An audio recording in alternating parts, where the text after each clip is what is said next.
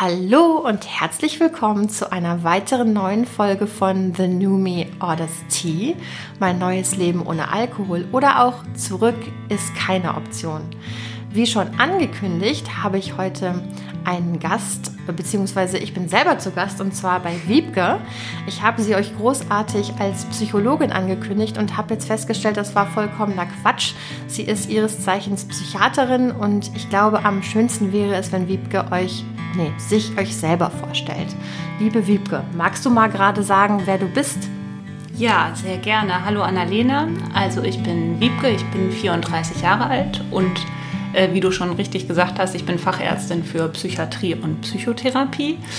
Ähm, was äh, tatsächlich nicht ganz das gleiche ist wie Psychologin. Ich habe das ganz unsympathisch direkt äh, korrigiert und dir dann nee. eine Nachricht geschickt nach der letzten Folge, weil ich einfach dachte, es könnte sein, dass du total hochpsychologische Fragen stellen willst, denen ich dann nicht gewachsen bin. Ähm, aber genau, ich bin Psychiaterin und arbeite hier im Umkreis in einer großen ähm, psychiatrischen Akutklinik, habe eine Zeit lang auch da in der Suchtabteilung gearbeitet und arbeite jetzt in der äh, Allgemeinpsychiatrie und ähm, behandle vorwiegend Patienten mit Depressionen, Psychosen, aber da spielt Alkohol natürlich auch immer wieder eine Rolle. Mhm. Spannend finde ich an der Stelle schon mal direkt, dass du gesagt hast, na, Alkohol spielt natürlich immer wieder eine Rolle. Darauf mhm. werden wir zurückkommen. Ich hätte eine Frage zum Anfang und zwar, es ist ja so, dass wir zwei uns bis vor fünf Minuten oder zehn Minuten erst einmal live gesehen haben. Ne? Das ist richtig. Ist so ein bisschen wie das zweite Date. Das jetzt. zweite, genau. Das zweite Date und das Spannende an der Sache ist, das erste Date, da haben wir zusammen getrunken. Und genau. heute sitzen wir hier in meinem neu aus dem Boden gestampften Nüchternheitspodcast und meine Frage an dich wäre jetzt als erstes gewesen, was hat dich denn dazu gebracht, mir so eine spontane WhatsApp zu schreiben und zu sagen, hey, ich habe deinen Podcast gehört und wie bist du auf die Idee gekommen, hier mal Gast sein zu wollen? Also erstmal ähm, hattest du den, glaube ich, im Status, kann das sein, ja. im WhatsApp-Status? Und äh, ich habe den selber gar nicht gesehen, aber die äh, Kati, mit der wir unterwegs waren, die hatte das gesehen und dann nämlich mal geschickt und äh, schrieb dann, guck mal, kennt er die nicht noch? Das war doch so ein netter Abend, als wir uns da getroffen haben in der Kneipe. Und äh, so bin ich drauf gekommen und habe natürlich direkt reingehört, weil ich auch ein ziemlich großer Podcast-Fan bin. Also wenn mir jemand einen Podcast empfiehlt, äh, höre ich in der Regel eigentlich auch immer rein. Und ähm, Erstmal dachte ich, es ist nett, wenn man irgendwie Feedback bekommt, wenn man so einen Podcast macht. Auf jeden Fall. Ne? Ich war hoch erfreut. Ja, ja. genau, das war Punkt eins. Äh, Punkt zwei war, glaube ich, dass ich gedacht habe, ach guck mal, die Annalena, das war irgendwie ja total nett mit der und äh, wir haben das nicht gut äh, hinbekommen. Das zweite Date findet viel zu spät statt. Wir haben das irgendwie nicht gut hinbekommen, Kontakt zu halten. Und Punkt drei, ich habe das ja auch direkt mit einer Selbsteinladung verknüpft. Ja, ne? was ich äußerst sympathisch fand. Genau, ja. ich habe direkt gesagt, ich wollte immer schon mal wissen, wie man das äh, genau macht und wie sowas abläuft und würde mich hiermit gerne selbst einladen. und das habe ich dann auch gemacht. Ich glaube, so so war die Gedankenkette. So war die Gedankenkette. Mhm. Ja, ich war wirklich ähm, ich bin richtig, ich bin richtig aufgeregt zu Stefan gehört und habe gesagt, guck mal, ich habe eine Nachricht bekommen von Wiebke und zwar, ähm, das ist, äh, die Geschichte hatte ich ihm schon mal erzählt, dass ich dich kennengelernt habe an einem Abend, an einem lauen Sommerabend in der Bonner Altstadt ähm, im Jahre 2019, nämlich das Jahr vor dem Lockdown. Genau. Genau. Und das war der Abend, wo meine Cousine aus Berlin mir verordnet hatte, einmal alleine wegzugehen. Sie hatte das Gefühl, das würde mir mal gut tun. Und ich bin dann todesmutig zum ersten Mal in meinem Leben abends alleine weggegangen, habe mich irgendwo in der Bonner Altstadt ähm, draußen zu irgendeiner Kneipe gesetzt und habe dann ein Weinchen getrunken. Und um halb zehn oder zehn haben die da wirklich die Bänke hochgeklappt. Ja, stimmt. Ich stand da mit so einem halbvollen Glas Wein und habe mich irgendwie neben dich gestellt und du hast dann gesagt, ach, du bist ja anscheinend irgendwie auch hier unterwegs. Wir gehen jetzt noch weiter ins äh, sag ich jetzt besser nicht wohin, aber äh, auf jeden Fall magst du nicht mitkommen. Und ich hatte innerlich schon so den Abend abgehakt und gedacht, ja gut, irgendwie, das wird, das wird hier nichts und ich gehe jetzt nach Hause und verbuche alleine weggehen, als eine ziemlich blödsinnige Idee. Und dann bin ich mit euch mitgekommen und wir hatten so einen lustigen Abend in meiner Erinnerung. Ich fand euch alle vier so nett und sympathisch. Ja. Und ich bin ja auch gar nicht mehr in dem Alter, wo man andauernd neue Leute kennenlernt. Also das ist richtig. Ja. In den äh, 30ern wird es irgendwie schwieriger. Es wird schwieriger. Man hat irgendwie Kollegen, Kolleginnen und ja, seinen etablierten Freundeskreis, ne? aber dass man jetzt andauernd neue Leute kennengelernt hätte, das hatte sich bei mir irgendwie nicht mehr so ereignet. Nee, und dann genau. war ich hochbeflügelt. Und dann hatten wir auch, glaube ich, noch zweimal oder so versucht zusammenzukommen. Irgendwer konnte immer nicht. Und dann kam die Pandemie und schwupps, Genau. Jahre sind, später. Jetzt sind wir hier. Jetzt sind wir hier, genau. Genau. Ähm, du hast eben schon gesagt, in welchem Bereich du arbeitest. Und du hast gesagt, du hast auch mal auf der Sucht gearbeitet. Mhm. Ja, Ist genau. das richtig? Wie, Ja. lange, wie lange hast du das gemacht? Äh, so knapp zwei Jahre, würde ich sagen. Okay. Mhm. Das heißt, das Thema Alkohol, Alkoholabhängigkeit oder jegliche Substanzabhängigkeit ist dir wahrscheinlich absolut vertraut. Total. Ich habe erst auf einer Station äh, gearbeitet, die ähm, vorwiegend Alkoholentzug gemacht hat und dann noch einen Schwerpunkt hatte für, äh, das hieß junge Sucht, also für junge Erwachsene ähm, mit einer Suchtproblematik. Und dann habe ich relativ lange auf der äh, geschützten Station gearbeitet äh, für Suchterkrankungen. Das war dann natürlich nochmal ein anderes Kaliber und einfach eine andere Krankheitsschwere. Ich glaube, glaub, nicht jeder weiß unbedingt, was eine geschützte Station ist. Ich weiß es jetzt aus äh, dem persönlichen Umfeld, habe ich es erst letztens gelernt. Magst du das auch noch mal kurz erklären, was das bedeutet? Genau, also das sind sozusagen die psychiatrischen Intensivstationen. Das, was man früher geschlossene Stationen ähm, genannt hat, äh, heißt heute geschützte Station. Okay. Das ist also einfach der neue Begriff für dieselbe Institution, sozusagen? Ja. Okay. Ähm, da kommen wir direkt zu so einem Thema. Du hast jetzt eben gesagt, junge Sucht. Das finde ich auch schon irgendwie einen spannenden Ausdruck. Wie, wie jung sind die Menschen, die in die junge Sucht fallen? Äh, Junge Sucht, das war ein Programm, ähm, oder das Programm gibt es immer noch äh, für 18 bis, ich glaube, 25-Jährige. Alkohol hat da schon eine Rolle gespielt, aber es waren auch sehr viele mit einer Cannabis-Abhängigkeit, wo eher eben das Kiffen ein Problem war. Und ich hatte dir im Vorfeld zu unserem Date hier heute Abend, hattest du so ein bisschen gefragt, was interessiert dich besonders? Und da hatte ich dir geschrieben, mich interessiert besonders, also ich habe lange Zeit, glaube ich, aus verschiedenen Gründen mir sehr lange vormachen können, dass ich kein signifikantes Problem habe. Also es gab immer wieder gute Wege für mich, mir einzureden, das ist alles halb so wild. Ähm, Und ich glaube, einer der Gründe dafür war, dass ich so ein sehr bestimmtes Bild von jemandem im Kopf hatte, der alkoholabhängig ist. Und dieses Bild, ich kann dir gar nicht genau sagen, woher das kommt, aber ähm, hatte hauptsächlich mit Männern ab mittlerem Alter zu tun und auch viel mit ja, dem Thema Wohnungslosigkeit oder ich weiß noch, als ich als 19-jährige junge Frau ähm, das erste Mal nach Bonn gefahren bin und in Bonn ausgestiegen bin. Damals gab es noch das sogenannte Bonner Loch Loch. am Bonner Hauptbahnhof. Ähm, da, da gab es ein gewisses Klientel an Menschen und so habe ich mir das irgendwie innerlich vorgestellt. So sieht jemand aus, der alkoholabhängig ist. Ne? Und es gab lange Zeit irgendwie nicht die Idee, es gibt da vollkommen verschiedene Formen von und auch ganz viele Gesichter. Kannst du uns vielleicht ein bisschen was dazu erzählen, mit was für Menschen du da so in Kontakt gekommen bist? Sind es die Menschen aus dem Bonner Loch hauptsächlich oder wie sieht das so aus, so ein typischer Stationsalltag? Also das Klientel meine ich Ja. jetzt nicht den Ablauf.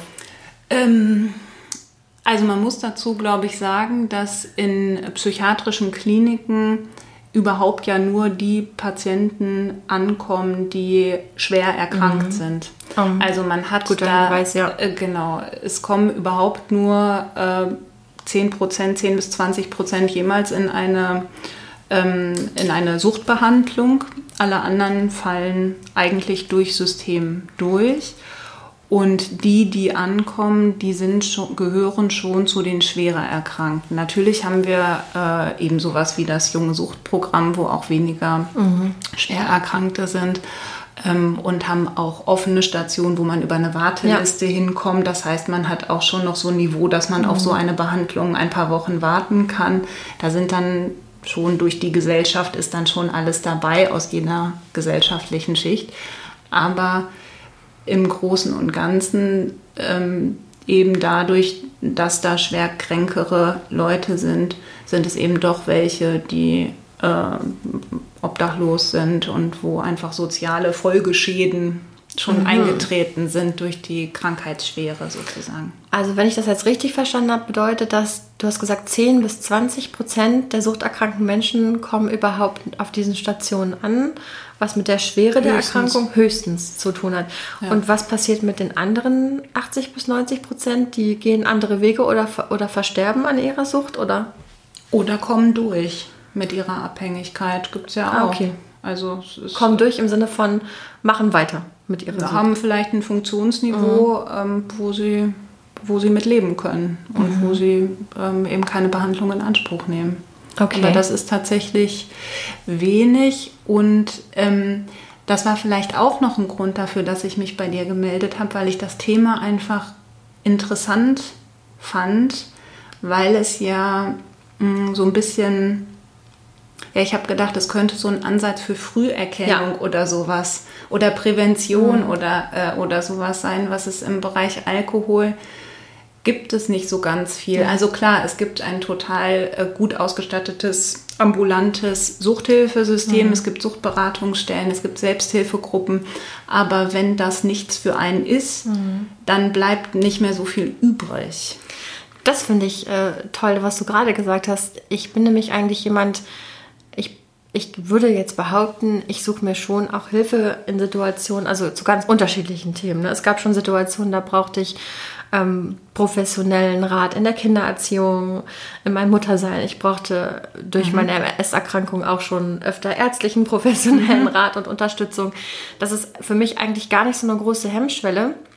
Und komischerweise hatte ich jetzt ähm, bei diesem Thema überhaupt gar kein gutes Gefühl, in eine Selbsthilfegruppe zu gehen oder auch zu den anonymen Alkoholikern. Ähm, hatte ich so ein ganz ich weiß es auch nicht genau, kann ich dir gar nicht genau sagen, warum, aber du hast eben gesagt, die Leute fallen, wenn, wenn das nichts für einen ist, dann gibt es wenig Programm. Ne? Ja. Und das Gefühl hatte ich irgendwie auch. Also ich war irgendwie nicht so weit, ähm, ich hätte auch gar nicht gewusst, ich hatte mich ein bisschen schlau gemacht, angelesen, was mhm. jetzt, also ich habe dann auch überlegt, brauche ich jetzt einen Entzug? Und alles, was ich so gelesen hatte, und auch dadurch, dass ich gemerkt habe, das ist nicht die körperliche Abhängigkeit. Also ich bin nicht morgens beim Zittern aufgewacht oder ähm, ich hatte das Gefühl, es ist eine psychologische Abhängigkeit hauptsächlich. Der Körper hat sich natürlich auch irgendwie dran gewöhnt. Ja. Ich habe zum Beispiel die ersten zwei Wochen, wo ich nicht mehr getrunken habe, total schlecht geschlafen mhm. und hatte dolle, dolle Kopfschmerzen zwei Wochen lang. Also das mhm. war wahrscheinlich auch eine Art von Leichte körperlichem Entzug, genau. Mhm. Ähm, es war jetzt aber nicht so, dass ich gedacht habe, ich müsste mich jetzt in eine Klinik einweisen lassen und ja. irgendwie einen begleiteten Entzug machen, was ja absolut wichtig ist für Menschen mit einem gewissen mhm. Erkrankungsniveau. Mhm. Ne? Auf jeden ähm, Fall, das sollte man auch immer in, äh, unter ärztlicher Aufsicht machen, denn so ein Alkoholentzug ist nicht, äh, ist nicht ohne. Da gibt es Komplikationen, die äh, durchaus auch lebensgefährlich sein können. Also ähm, Heroinentzug kannst du mhm. zu Hause im Wohnzimmer machen, ja, äh, ist unangenehm, aber kann man, ist nicht so gefährlich wie ein Alkoholentzug. Das habe ich auch schon mal gelesen mhm. und das, ist, das hat mich total schockiert, weil irgendwie ist ja immer noch ähm, Heroin somit die, die eskalativste Droge, die ich mir so vorstellen kann. Jetzt gibt es ja auch noch neuere Drogen, aber in meiner Jugend war Heroin immer so das, ich weiß nicht, das Allerschlimmste, was man, mhm. was man sich an Substanzen so antun konnte. Und ich hätte überhaupt nicht gedacht, dass der Alkohol einen so bedrohlichen Entzug verursachen kann. Ja. Aber da muss man schon auf einem sehr heftigen Level getrunken haben, wahrscheinlich, ne? Oder hätte mir das auch passieren können und ich war einfach naiv und hatte jetzt Glück? Nein, also mit den Entzugssymptomen, die du jetzt geschildert hast, die ja fast nicht existent waren, äh, sicher nicht. Aber wenn man ähm, Entzugssymptome hat, wenn man zittrig ist, wenn man dann viel schwitzt äh, oder sowas, ähm, dann wäre das schon wichtig, weil man zum einen eben epileptischen Anfall bekommen kann, einen Krampfanfall, wenn der Alkoholspiegel zu äh, mhm. schnell sinkt und ähm, das Gehirn sich dran gewöhnt hat. Und das Zweite, was passieren kann, ist halt so ein Verwirrungszustand, ein Al sogenanntes Alkoholentzugsdelir, ne? Ähm, was eben auch nicht so ganz ohne ist. Und in der Klinik wird das medikamentös begleitet? Genau. Mhm. Okay. Und genau. man wird überwacht wahrscheinlich, schätze ich jetzt mal. Also falls dann irgendwelche Krämpfe oder so einsetzen, dass du dann eben... Genau, man gibt teilweise, also das ähm, Mittel, was man gibt zum Alkoholentzug, ist an sich schon auch eins, was gegen Krämpfe hilft. Mhm. Ähm, und wenn man jetzt aber, wenn derjenige zum Beispiel schon mal einen Krampfanfall gehabt hat, dann würde man zusätzlich auch noch ein äh, Mittel prophylaktisch gegen Krampfanfälle geben. Boah, heftig. Und wie viele, also meine Freundin Anne, Ihres Zeichen Sozialarbeiterin, hat in einer der letzten Folgen gesagt, viele von den Patienten, die in solche Stationen eingewiesen werden, zum Beispiel von ihren Angehörigen oder auch selber, sind Drehtürpatienten. Kannst du das bestätigen oder ist das nicht deine Erfahrung? Ähm, die gibt es auf jeden Fall, von denen gibt es auch viele. Äh, man muss aber auch sagen, dass die Patienten, die nur einmal kommen, die sieht man dann ja auch nicht wieder. Die bleiben also nicht so sehr im Gedächtnis mhm. wie derjenige, der fünf oder zehnmal mhm. kommt. Ähm, das ist so das eine. Und das andere ist äh, Drehtür hin oder Drehtür her, wenn es jetzt eine schwere Alkoholabhängigkeit ist und auch einfach körperliche Folgeschäden schon eingetreten sind, dann kann das auch einfach eine lebensverlängernde Maßnahme mhm. sein, weil man kann wirklich zugucken dabei, wie die sich dann auch körperlich äh, erholen. Wahnsinn. Okay. Und als Ärztin hast du ja wahrscheinlich einen komplett, also anderen Blick, stelle ich mir vor, auf diese Situation als ähm, ja, jemand so wie ich, der sich überhaupt nicht auskennt, einfach nur ein paar persönliche Erfahrungen gesammelt hat. Verurteilt man diese Menschen mit einer Substanzabhängigkeit oder wie ist da der Blick auf die, auf die Situation? Ähm, verurteilen überhaupt nicht. Wir haben ja auch gerade darüber mhm. gesprochen, dass ich geraucht habe und so weiter. Also ich ähm, habe das Gefühl, dass ich mich sehr gut reinversetzen, äh, reinversetzen kann in Suchtkranke und ähm, finde auch, also ist jetzt vielleicht auch ein Klischee, aber meiner Erfahrung nach sind das häufig sehr angenehme, sehr nette Menschen, mit denen man ganz wunderbar äh, arbeiten kann. Mhm.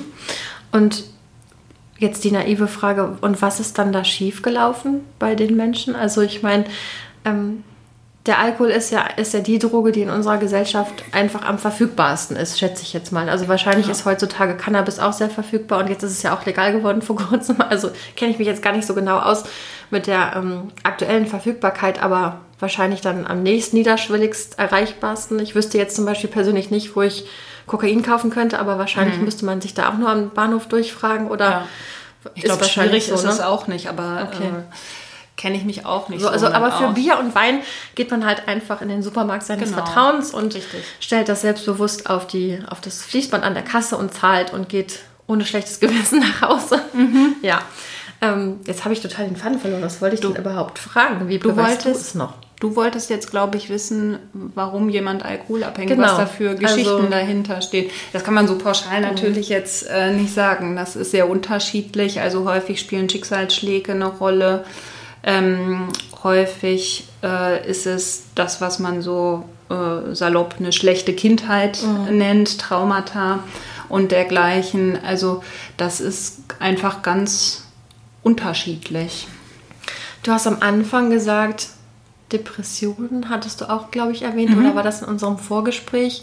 Ja. Ähm, in meiner Recherche zu dem, zu dem Thema Alkoholerkrankung ähm, habe ich viel darüber gelesen, dass Depressionen und das Alkohol oft als Selbstmedikation benutzt wird und im Endeffekt die Depression verstärkt, wenn ich das richtig verstanden habe. Ja. Ist das so? Ja. ja. Das ist, kann ich gar nichts hinzufügen. Mhm. Das ist genau so und das ähm, kommt einfach häufig als Mediziner sagen Komorbidität, also als zusätzliche Erkrankung vor bei einer Alkoholabhängigkeit, dass es, dass Depressionen eine Rolle spielen oder andersrum, dass bei Depressionen Alkohol eine Rolle spielt. Das ist dann so die Henne- oder ah, okay. Ei-Frage, da weiß man häufig nicht, ähm, was jetzt was genau bedingt hat. Aber es ist dann eben beides zusammen vorhanden. Und die Empfehlung wäre in so einem Fall immer, dass derjenige auch aufhört zu trinken oder diejenige, stelle ich mir vor. Oder also kann man jemanden überhaupt richtig medikamentös einstellen gegen Depressionen, wenn auch gleichzeitig getrunken wird? Das macht ja schon eine Menge Chaos im Körper, ne? Ja, also empfehlen würde man das in jedem Fall. Man würde auch am Anfang eben gucken, was ähm, steht jetzt im Vordergrund, wenn das die Alkoholabhängigkeit ist und vielleicht auch erstmal ein Entzug gemacht werden muss, dann würde man das als erstes machen. Ähm, und wenn die Depression im Vordergrund steht mit Suizidgedanken oder sowas, dann äh, würde man die Depression behandeln. Und im stationären Rahmen ist es ja sowieso so, dass Alkohol verboten ist. Und ähm, was dann bestimmte Medikamente und Alkohol angeht, das ist jetzt nicht so, dass sich das überhaupt gar nicht miteinander verträgt. Das also ein Glas Wein und ein Antidepressivum geht in der Regel mhm. einigermaßen gut zusammen. Ähm, aber mehr sollte es dann auch nicht sein. Und das ist ja, wenn man, ähm, wenn man eine Abhängigkeit hat, ist das ja mit dem einen Glas so eine Sache. Oh ja. ja. äh, da kann ich auch ein, ein Liedchen von singen. Die, die Menschen, mit denen du arbeitest, sind sie sich ihrer Abhängigkeit bewusst oder ist das manchmal auch noch eine Situation, in der so ein bisschen wie heißt das nochmal auf Deutsch, Denial, also so eine Verleugnung der Realität. Also bei mir war es eine Zeit lang so. Ich wusste es zwar, also ich hatte ein sehr, sehr nagendes, ungutes Gefühl, das mir sehr deutlich gesagt hat, wir befinden uns hier bereits im abhängigen Bereich, aber ich fand diese Formulierung so schrecklich, dass ich das gar nicht wirklich zugelassen habe. Das hat noch richtig gedauert. Also, mhm.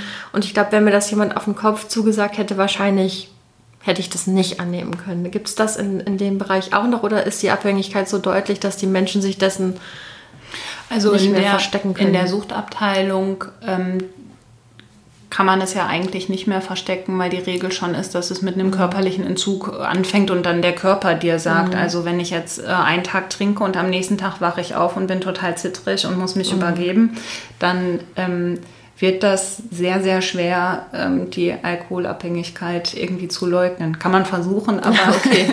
also in dem Stadium ist das dann schwierig, sich selber noch in die Tasche zu lügen. Genau, aber bei den Patienten, die jetzt, ähm, mit denen ich mehr zu tun habe, die, wo die Depression vielleicht auch im Vordergrund steht, ähm, da ist das klar so, dass ähm, dass man vielleicht so als Behandlerin denkt, ja, könnte problematisch mhm. sein oder ist vielleicht problematisch und der Patient hält das überhaupt nicht für problematisch. Okay. Mhm. Und wie darf ich mir das vorstellen, wenn du diese Menschen oder deine Kollegin ähm, die Patienten behandelt haben, in was für eine Situation werden diese Menschen dann entlassen? Also nach dem Aufenthalt bei euch, was steht dann an? Ähm, kommt ja drauf an, mhm. woher sie kommen. Ähm, wenn man jetzt eine langfristige Entwöhnung anstrebt, dann kann man eine Entwöhnungsbehandlung äh, anschließen. Das ist ja dann eine mehrmonatige mhm. Reha-Behandlung. Ähm, das Problem ist, dass das meistens nicht nahtlos geht. Das ist sehr schade. Also die Leute machen dann, mhm. quälen sich durch den Entzug und müssen dann erstmal nach Hause und noch vier Wochen warten, bis sie dann oh. die, die sogenannte Langzeittherapie anfangen können. Ähm, ist da ein großes Rückfallpotenzial in dieser Zeit, in diesen vier Wochen? Ja, eben, genau, ja. genau. Äh, also, dass man in der kurzen Zeit, wo man die körperliche Entgiftung macht, dass man dann schon so viele Strategien mhm. gelernt hat, um vier mhm. Wochen nicht rückfällig zu werden, das ist schon ähm, ja, ein Fehler im System, kann man sagen. Und frustriert dich das? Also ich meine, du steckst ja deine Arbeitskraft und wahrscheinlich auch eine Menge Herzblut da rein und entlässt die Menschen dann in eine Situation, wo du denkst, fingers crossed, irgendwie hoffentlich kommen die jetzt durch die mhm. nächsten vier Wochen? Mhm. Ja, vielleicht, ja, ein bisschen sicherlich schon. Ein bisschen also schöner wäre, wenn man mhm. jedem ein nahtloses Angebot machen könnte. Mhm.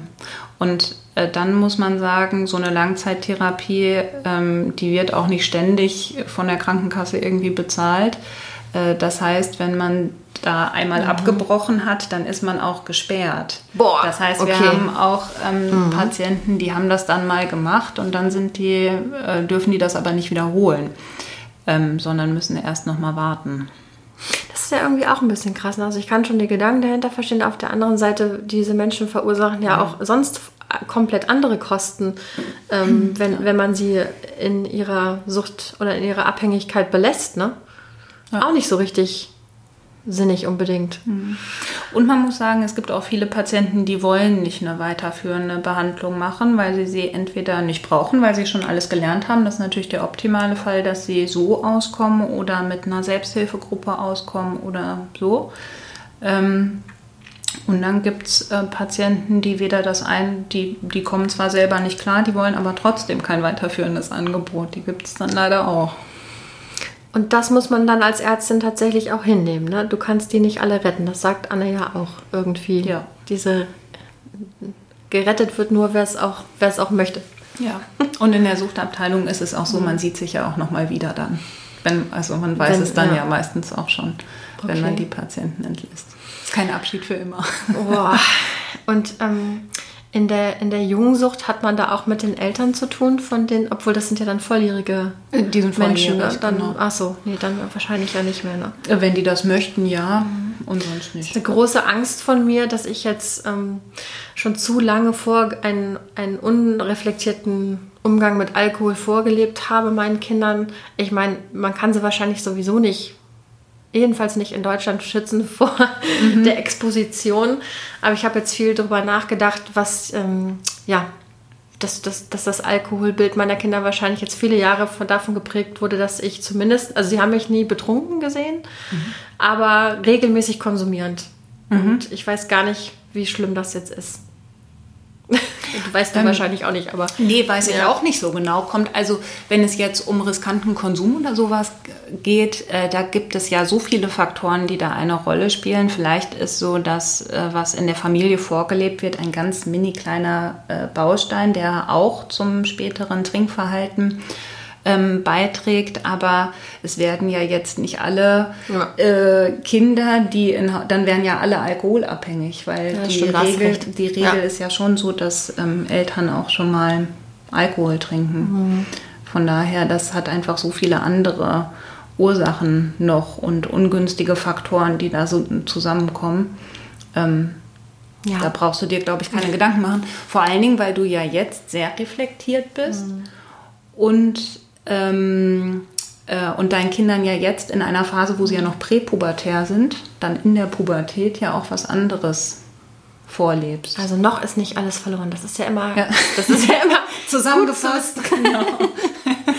ähm, vielleicht noch eine, eine letzte Frage. Hat sich dein, dein Konsumverhalten oder auch ähm, dein Bewusstsein für, für Alkohol als abhängig machende Substanz irgendwie durch deine Arbeit verändert? Oder kannst du das sehr, sehr trennen, sozusagen, deinen persönlichen Konsum und ja, das, was du auf deiner Arbeit erlebst, sozusagen?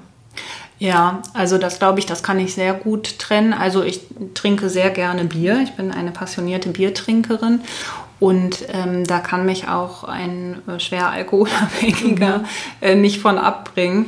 Ähm, ich glaube, das ist das typische, ähm, naja, so wie der trinke ich ja nicht. Also der trinkt ja auch zwei Flaschen Wodka oder sowas.